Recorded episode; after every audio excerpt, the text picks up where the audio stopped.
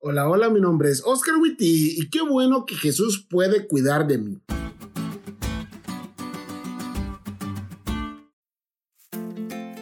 Yo siempre había querido casarme. Contrario a otras personas, para mí el matrimonio era algo genial y me di cuenta que no estaba equivocado. Pero tenía una compañera en la preparatoria, bachillerato o instituto, o como sea que le llamen en tu país al periodo de estudios previo a la universidad, y esta compañera no quería casarse. ¿Y la razón? Le daba miedo casarse porque no quería divorciarse. Para mí, en ese momento, eso no tenía ni el más mínimo sentido, pero su actitud hacia el matrimonio no solo estaba basado en las experiencias de personas cercanas a ella, incluyendo la de sus propios padres, sino también por un trastorno de ansiedad que ella tenía. Es que la ansiedad es una enfermedad difícil. Según el psiquiatra Víctor Navarro, la ansiedad es una sensación de alarma ante estímulos que no necesariamente se pueden manifestar en el mundo físico, sino que están en la mente del individuo. Una persona puede temerle al matrimonio e inclusive sufrir ante la sola idea del mismo porque piensa que le va a ir mal. Una persona empieza a sudar, llorar y hasta arrancarse los cabellos de la cabeza porque piensa que no es capaz para un examen para el cual estudió y piensa que no le va a ir bien, no importa cuán preparada o preparado está para ese examen.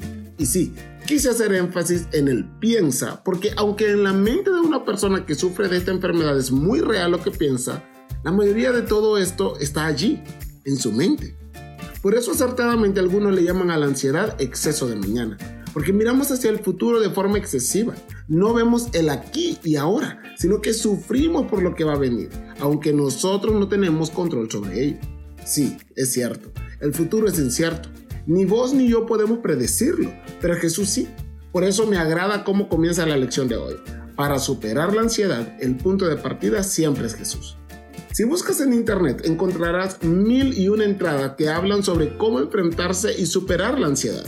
Y hay muchísimas ideas buenas. Sin embargo, el punto de partida no debe ser tú, ni los exámenes, ni los estudios realizados en universidades, sino más bien Jesús. Yo no puedo ver mi futuro, pero Él sí.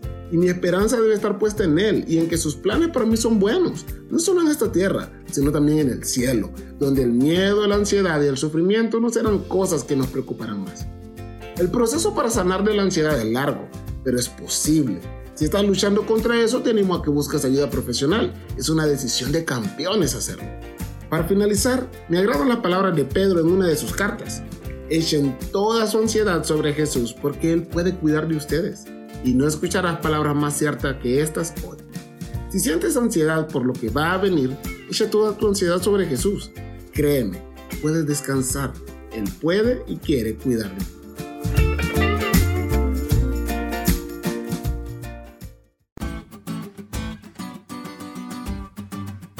¿Te diste cuenta lo cool que estuvo la lección? No te olvides de estudiarla y compartir este podcast con todos tus amigos. Es todo por hoy, pero mañana tendremos otra oportunidad de estudiar juntos.